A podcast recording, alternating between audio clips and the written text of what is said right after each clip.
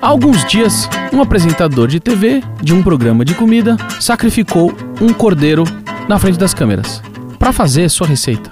E a partir disso houve uma comoção pública contra este ato de crueldade e de barbárie. Senhoras e senhores, assim como o Cordeiro de Deus, os animais são sacrificados para que a gente possa se alimentar. A carne que você compra no supermercado não nasceu na bandejinha. É necessário haver o sacrifício de um animal para que um outro se alimente.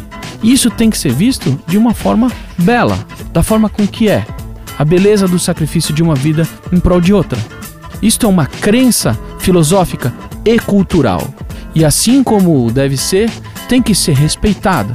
Assim como a gente tem que entender as especificidades e as idiosincrasias das culturas, a gente não pode pensar que um pequeno produtor não pode demonstrar o seu ofício na TV. Quantidades absurdas com Ivan Ashkar.